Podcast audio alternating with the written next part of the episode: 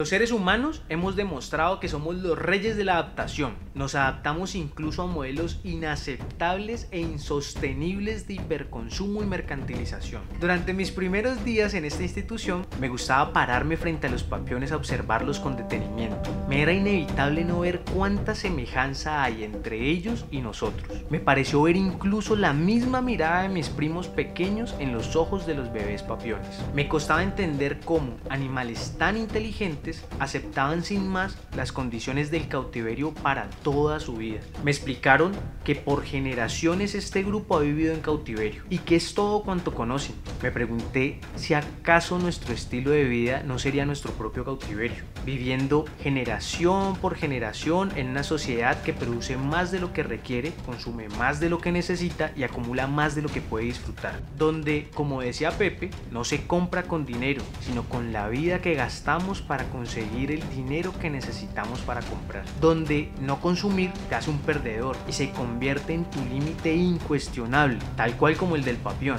que generación tras generación acepta su triste condición.